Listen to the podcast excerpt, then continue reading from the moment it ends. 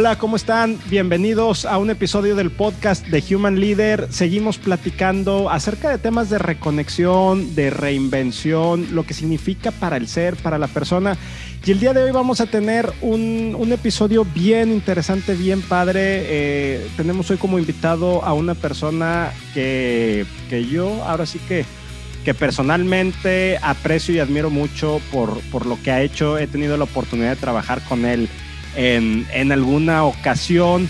Este e, es, es, de esas conversaciones que yo sabía desde la temporada 1 y 2 que debíamos de tener, pero estaba guardando el momento exacto. Es como cuando uno compra una bolsa de chocolates, o al menos así soy yo. Creo que lo saqué a mi abuelo este, materno.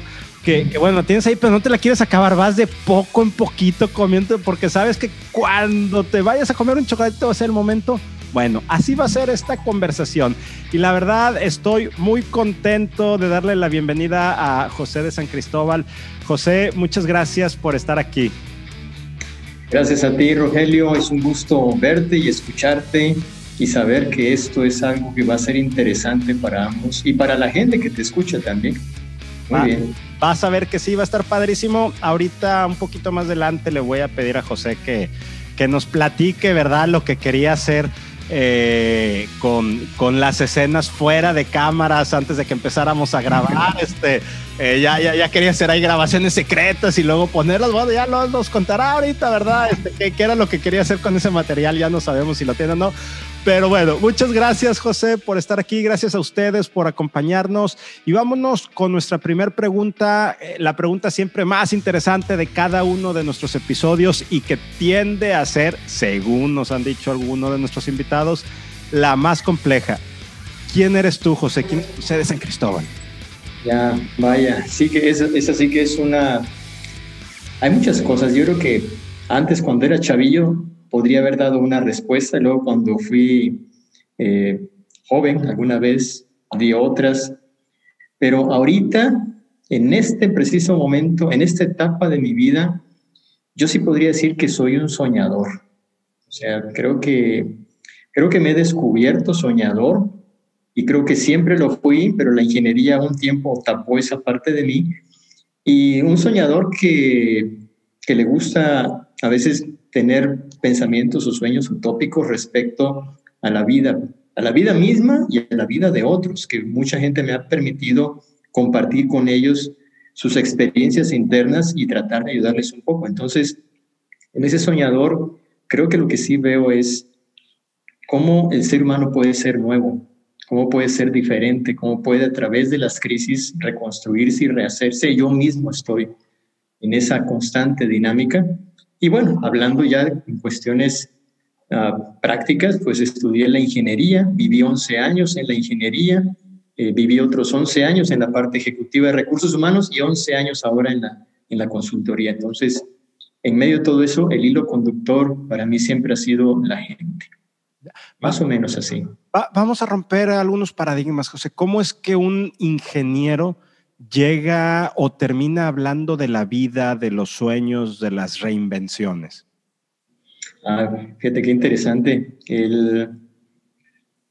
la ingeniería la estudié porque en mi orientación vocacional de la prepa salió que la ingeniería era algo y me metí a la electrónica y a las telecomunicaciones porque en realidad era lo que estaba de moda. Eh, siendo honestos, la ingeniería que estudié per se no me gustó. Eh, más bien, no la disfruté en realidad. No es que no me gustara, sino no la disfruté tanto como lo que disfruto ahora. Y ahora más bien me doy cuenta de, de ese proceso. Pero sí me gustaba de la ingeniería todos estos complejos mecanismos de cómo resolver problemas, que es la, la parte medular de esa ingeniería. Pero cómo cambiar de ahí a recursos humanos fue una historia rápida. Llegué a una, mi, eh, mi último puesto técnico era gerente de operaciones de red de una compañía de telecomunicaciones y dentro de esa compañía, cuando entré el primer proyecto que me dio mi jefe, Tim Heaney, me dice, oye, el primer problema que tienes que arreglar es un problema de gente adentro de tu misma área. Era un grupo más o menos entre unos 15 a 20 ingenieros y era un problema que tenía una dinámica muy interesante. Se resolvió con la ayuda de recursos humanos y funcionó tan bien ese proyecto que la dirección de recursos humanos me dijo, oye, pues ayúdanos aquí más bien, después de un tiempo, ayúdanos a entender a esta organización y hacer cosas que mejoren. Y el sector de telecomunicaciones era nuevo en el país, estamos hablando del año 96, 97, 98, fuera de, ya se había roto el monopolio, y entonces habían muchas estructuras que no existían. Entonces me tocó aportar en esa materia y ahí fue como entré a recursos humanos, le dije a Pepe García Vignao, el director de recursos humanos de esa organización, le dije, no sé nada de recursos humanos. Y él me dice, no te preocupes, te vamos a enseñar todo. Y me patrocinó todo.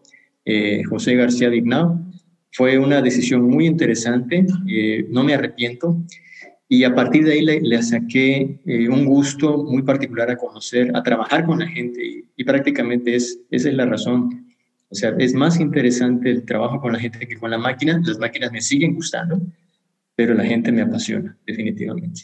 Fíjate qué tema tan, tan interesante. Eh, en la preparatoria, tu prueba o examen de eh, vocacional te dice que tu perfil era ingenieril, pero luego cuando, cuando te empiezas a conocer a ti mismo, cuando empiezas a tener esa interacción con la gente, te gusta la gente, entonces, primer aprendizaje, las evaluaciones, por buenas que sean, nunca van a suplir ese, ese autoconocimiento, esa introspección, ese saber quién somos nosotros. ¿Es así, José? Sí, sí, de hecho yo creo que, fíjate que en el trabajo que yo hago, me ha tocado eh, reunirme con un poco más de 2.000 personas en entrevistas individuales eh, a través de una herramienta de, de conocimiento basada en neurociencia, una de ellas, otra en psicología. Y lo interesante de todo esto para mí es no solamente el conocimiento de la gente, que ellos se abren, la gran mayoría, yo diría que más del 90% terminan abriendo su vida personal en esos ejercicios, pero varios de ellos me han pedido que trabaje con sus hijos y con sus hijas en el proceso de elección de carrera. Y ahí me ha tocado, pues obviamente primero son unos 30, 30, 35 muchachos más o menos, y ahí he descubierto que esos muchachos muchas veces traen la presión del papá, o del negocio o de la familia. Y me lo he encontrado en todas las universidades, no puedo decir que es una sola. sea. Y entonces los muchachos están en esa disyuntiva, yo quiero hacer esto, papá, no. Y yo les pregunto, ¿y tienes el talento para hacer eso? Eh, ¿Para hacer lo que quieres hacer o es un hobby, un gusto tuyo de los demás? Pero en estas dinámicas lo que se va dando es un proceso de autoconocimiento. Y, sí, la herramienta te puede decir, por tantos puntos vas para allá, por tantos puntos para allá. Hay otras herramientas o personas, orientadores que ya le meten más elementos que solamente eso. Pero a final de cuentas creo que nunca somos los mismos. De un año a otro somos diferentes. Entonces, vivir el mismo proceso, uh, ahorita mi orientación vocacional podría salir en otro lado, ¿verdad? Con la misma herramienta. Entonces, cada año estamos cambiando y cada año estamos siendo, se nos van cayendo capas de paradigmas, se nos van adhiriendo otras. Entonces, yo creo que tenemos que constantemente estarnos reenfocando, reinventando, eh, reconectando con eso que algún día fuimos y que queremos ser, más o menos por ahí. Fíjate, José, ahorita antes de que entráramos al aire, este, tú te burlabas de mi micrófono psicodélico. Eh, yo jugaba a ser locutor de radio y a que mandara saludos y pusiera la canción que, que tú deseabas. Y entonces me dices, bueno, te voy a entrevistar yo a ti y me dices, ¿por qué le llamas a esta etapa reinvención y reconexión? Entonces, eh, ya lo platicamos en algunos, o, ya lo platiqué en algunos episodios eh, anteriores de, esta serie, de nuestra tercera temporada, que, estamos llegando en este 2021 a que, que, podemos o tenemos esa posibilidad de reconectar y de reinventarnos más allá que de un día a otro, de un año a otro, los temas políticos, económicos, sociales siguen igual, pero como personas siempre tenemos esa capacidad. Y entonces eh, tú, me dices, fíjate qué poderosa la palabra reconexión y todo lo que significa. Entonces, doy este contexto, José, para dejar ahí la conversación. Tú me dices hace ratito qué poderosa esta palabra y lo que significa. ¿Por qué es poderosa y qué significa?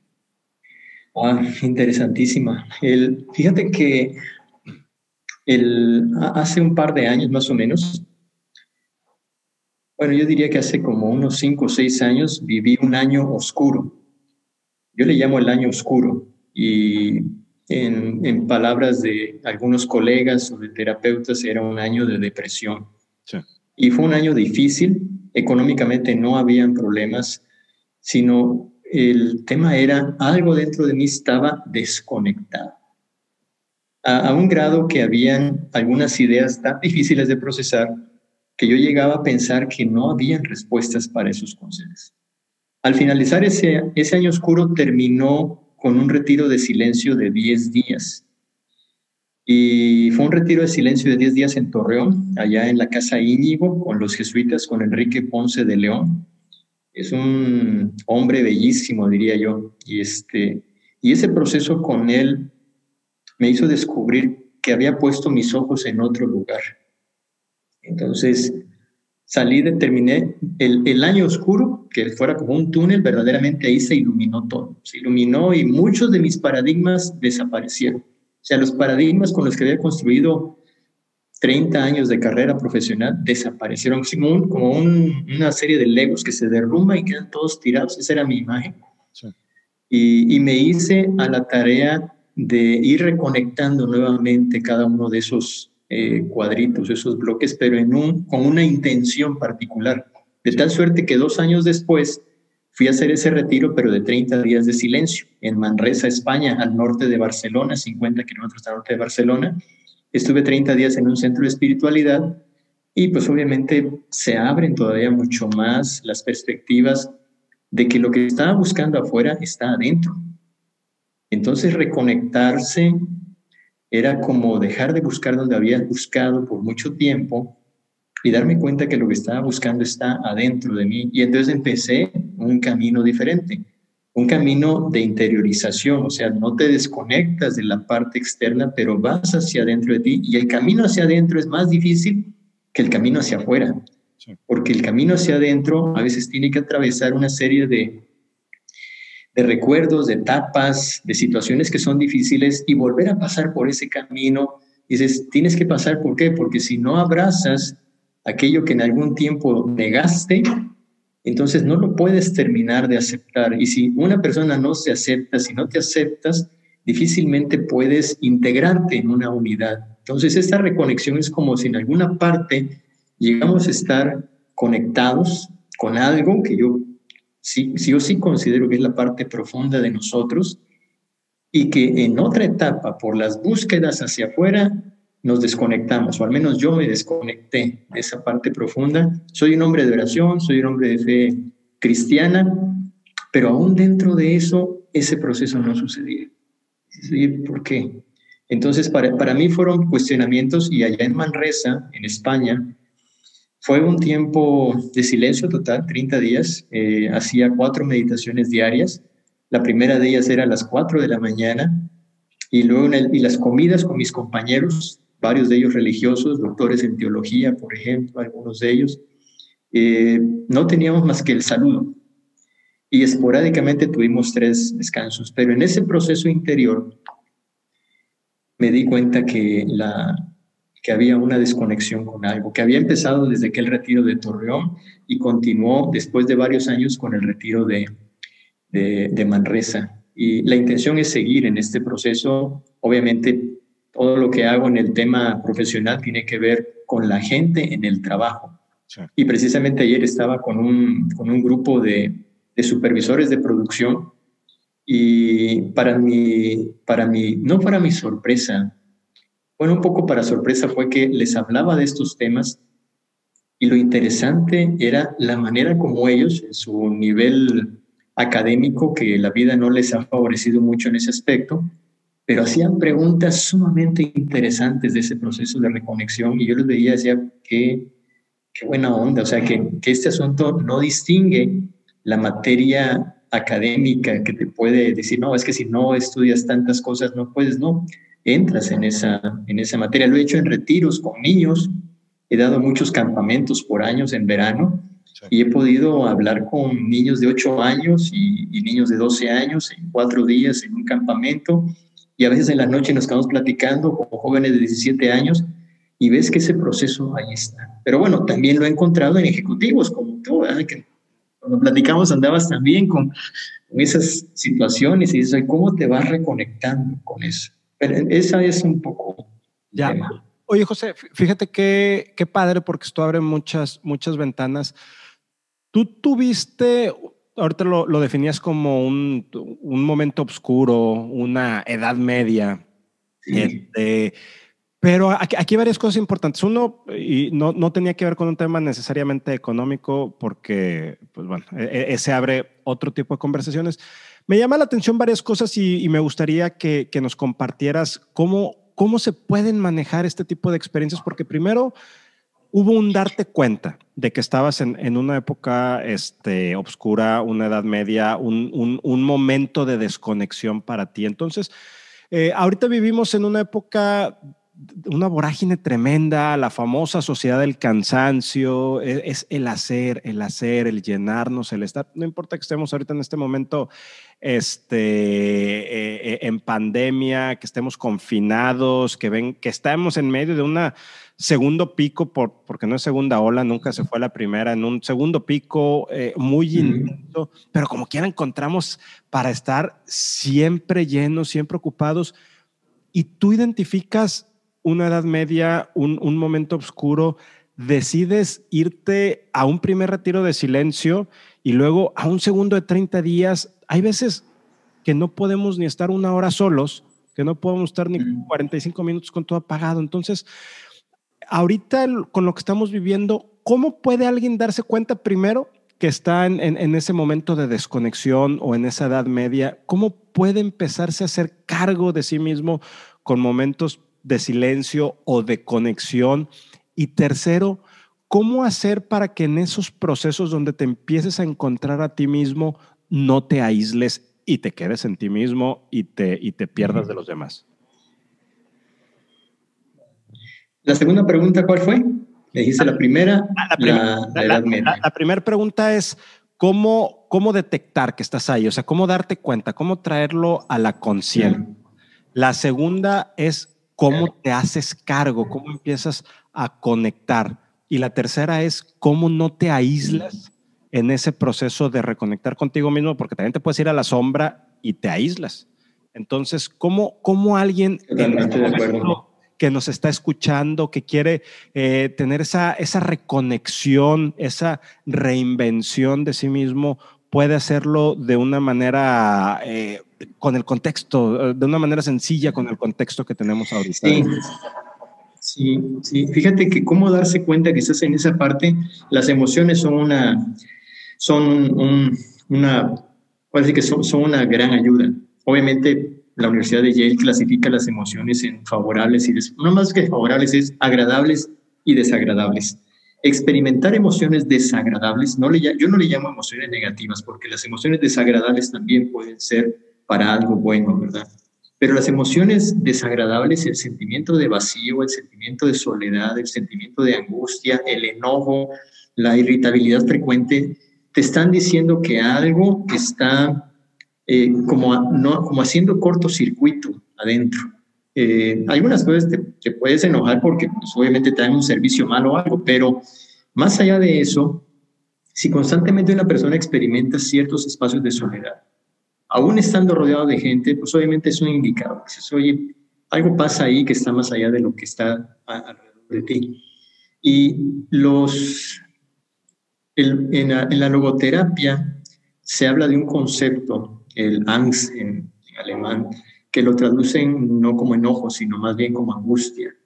Es como la angustia y le dice más específicamente la angustia existencial.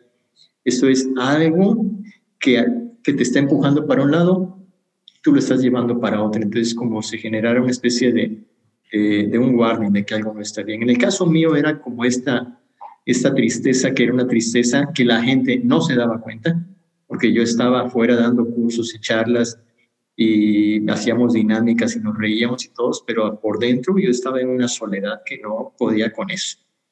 Entonces, yo me lo he encontrado con gente que está en la mediana edad, la mediana edad vamos a unos 40, 45 años, a los 50, 55 años, y coincide con, con lo que los franceses le llaman el demonio del mediodía o le démon du midi. Eh, Ansel Grum, eh, hay un libro que escribe el que se llama La crisis de la mitad de la vida, y en esa crisis de la mitad de la vida, él empieza contando la historia de un monasterio donde la mitad de los monjes, después de 20 años de, clausura, se fueron. Más de la mitad de ellos abandonaron los, Y la pregunta es, ¿qué pasó? Entonces lo que encontraron fueron respuestas en la, en la espiritualidad y respuestas en la psicología. Y encontraron la mitad de la vida, la crisis de la mitad de la vida. Y esta mitad de la vida, pues hay unas ciertas referencias cronológicas, pero yo me he encontrado, esta semana platiqué con dos jóvenes, uno de 25 y otro de 27 años, con angustias existenciales. O sea, yo les digo, ustedes son cada uno por separado, tú eres como un alma vieja en un cuerpo joven. Y, esas angustias existenciales, pues son temas que, que, nos hacen ponernos tristes, irritables a veces en esa materia. Entonces, las emociones nos ayudan a darnos cuenta cuando a veces necesitamos eh, ir demasiado de pachanga, tener demasiadas fiestas, es como para serenar un poco estas cuestiones. Y obviamente lo que tratamos es de evadir eso. Al menos creo yo, lo que me he encontrado es más bien como queremos no sentirnos mal, cuando creo que la propuesta más bien es, eh, ¿a dónde me quiere llevar esto? ¿Qué me quiere decir esto? Y esa sería un poco la segunda pregunta. ¿Cómo empiezas a entrar en esta materia? Pues obviamente hay desde la terapia misma, eh, la psicología tiene muchas alternativas para podernos ayudar en estos procesos. Puede ser que hayan cosas que están saliendo desde la infancia. Ansel dice que en la mitad de la vida, aquellas cosas que reprimimos, eh, porque el ego nos dijo que la mejor manera de construirnos era ABCD, es como, es como crecer mitad de la vida y luego o desciendes metido en eso mismo o te reconstruyes en otra persona. Así es como yo lo alcanzo a ver. Entonces, dice, es como si tuviéramos una pelota sumergida en el agua y ya no aguantas y tiene que salir sale. Eh, entonces, esas cosas nos generan emociones incómodas y esas emociones incómodas serían como mensajeros, como carteros que vienen muy mal vestidos, muy malolientes, pero que te traen un mensaje y que te dicen, este mensaje es para ti, pero porque vemos al cartero así muy maltratado, no queremos recibir el mensaje. Entonces, yo lo que les digo eh, a las personas que pasan por esto es, pues tú dile al, cartero que pase y que se siente en el sofá de tu casa y que te platique qué mensaje trae. Entonces, ese proceso es como aceptar que hay algo que puede ser que sea interno, puede ser que sea algo, algo muy temporal, pero puede ser algo más profundo que nos cause esta irritabilidad, esta desesperanza interna. ¿Y cómo nos vamos reconectando? ¿Cómo vamos metiéndonos en este proceso? Pues definitivamente escuchar, escuchar las emociones. Eh, hay algunas cosas que son muy, diría como que muy por encimita. Escuchar las emociones eh, sería como hacernos la pregunta, ¿qué me quiere decir la vida con esto? ¿Qué me quiere decir esta emoción? O sea, más que quién me hizo enojar. O sea, ¿por qué lo que hizo esta persona me molestó, ¿por qué me molestó tanto? Este, es como ir tomando esas notas, como hacer conciencia de las emociones que con frecuencia me están acompañando. Y en eso pues hay muchas aplicaciones que, te, que nos pueden ayudar a ir monitoreando las emociones. Entonces, las emociones pueden ser los mensajeros que nos están diciendo que algo está así. El, el proceso de empezar a reconectarnos, yo personalmente lo, recomiendo desde la propuesta de la meditación. La oración, bien, la oración no hecha desde la óptica de la, de la repetición, sino desde la óptica de entrar en el mensaje de la, de la, meditación, del rezo que se hace para aquellos que, que somos un poco a lo mejor eh, piadosos de ciertas devociones de religión. Porque si nos quedamos por encimita, definitivamente yo creo que no nos ayuda. Nos podemos convertir en lo que la Biblia llamaría a los fariseos, que cumplen pero que no entran, no, se, no pasa nada dentro.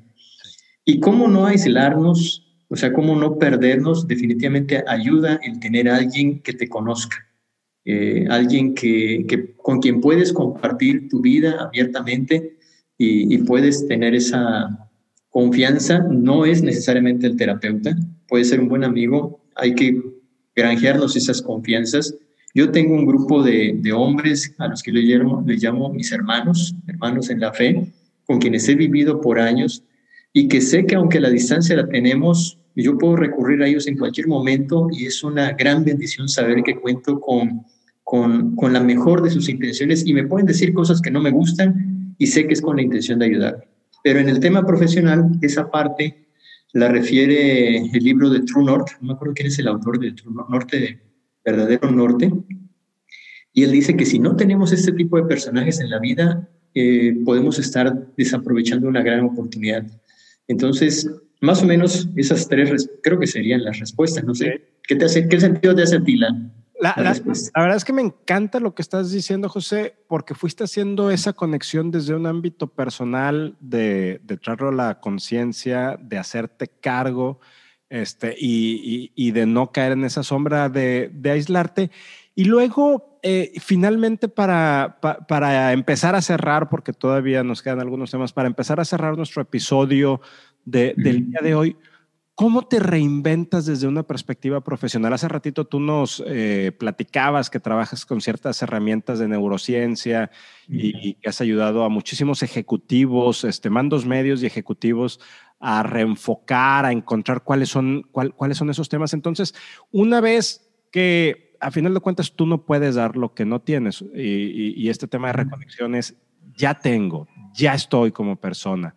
¿Cómo empiezas ahora sí como profesionista a reinventarte, ya ir hacia otros caminos, otros lugares, otros, eh, el explorador que tú tanto manejas hacia, hacia otros destinos?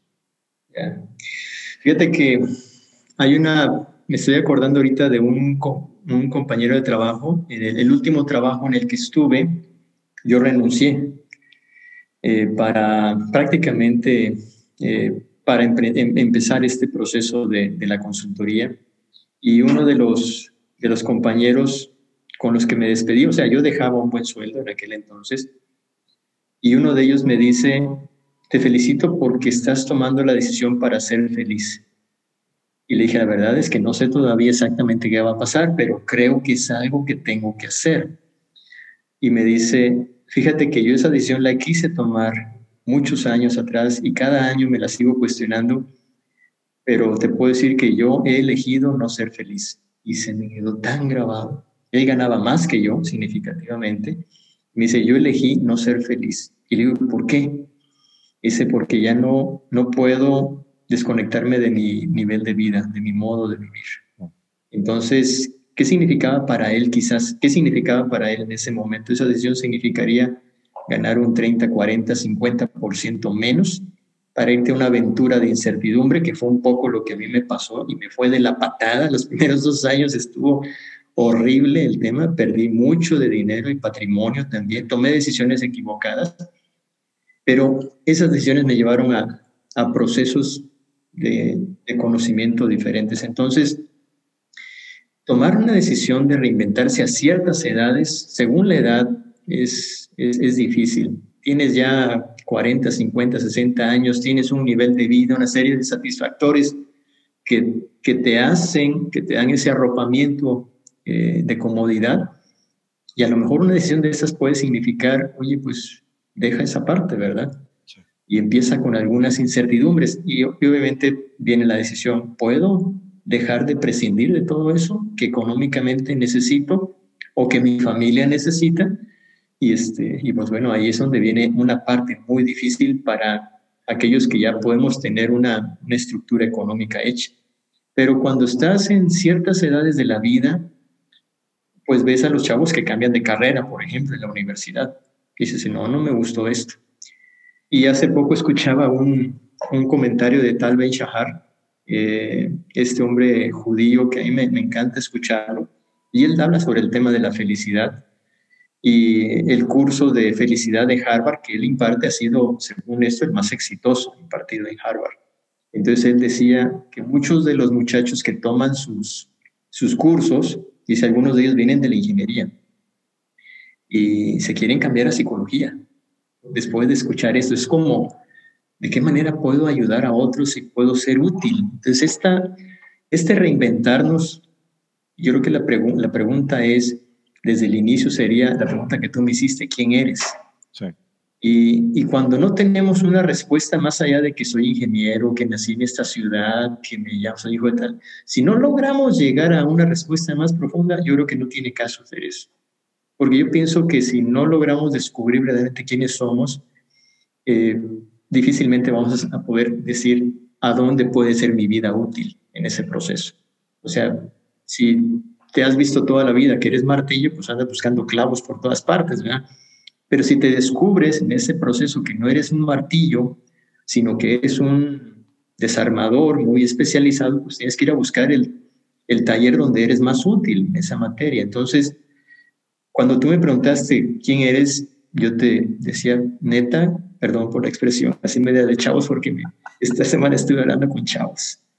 Este, pero neta que sí creo yo que soy un soñador y a veces creo que sueño diferente y trato de no perder los pies de la tierra. Trato de que me pueda alcanzar para pagar el recibo del agua y de la luz para no perder ese concepto. Pero sí, eh, las decisiones eh, en ciertas etapas de la vida son más difíciles. Pero lo que sí es cierto desde mi óptica, desde lo que me ha tocado platicar con tanta gente, es que cuando no abordamos ese tema, sí podemos terminar perdiendo la pareja, esas, desbaratando el matrimonio, una casa, un negocio, porque no podemos entender lo que está pasando entre nosotros. Y en ese camino, las propuestas actuales, por ejemplo, mindfulness tiene una orientación, pienso yo, muy desde la óptica de, la, de ayudar a reducir el estrés, Pero hay muchos elementos de mindfulness que están basados en el budismo. Y el budismo toma pues toda esta filosofía oriental que algunas veces no es bien entendida y se le, se le ve como algo más bien de sacarle la vuelta. Pero dentro de todas las propuestas religiosas existe la meditación. Entonces la meditación no solamente es para calmar la mente, que sería como una propuesta inicial, y no solamente es para enfocarnos más, como diría la inteligencia emocional, sino la meditación como diría Franz Jalix, el, el sacerdote húngaro que, que, trabaja mucho en este proceso, y Pablo Dors, que lo ve en Los Amigos del Desierto, dice, la meditación es como estar en el centro. Y estar en el centro es esta parte profunda que te habita, en donde yo genuinamente creo que habita Dios. Y entonces esa parte central que todos tenemos, todo ser humano, creyente o no creyente, decir, estamos habitados por alguien o por algo que es superior a mí, pero que mi ego lo ha obstaculizado. ¿En qué etapa de la vida me encuentre? Va a depender de qué tanto esté queriendo realmente conectarme con esa esencia que me habita. Y al conectar con esa esencia que muchas veces nos manda mensajes, creo que al irnos conectando paulatinamente con esa esencia, creo que nos vamos a encontrar caminos aún dentro de lo mismo que somos. O sea, no tienes que dejar de ser empresario ni dejar de ser director de recursos humanos, sino desde esa experiencia, cómo puede tu vida ser útil para ese entorno y entonces tu vida, la vida cobra sentido. El problema es cuando no le hayamos sentido a la vida, porque pienso yo que aquellos que no le hayamos sentido a la vida no queremos morir porque no hemos vivido realmente.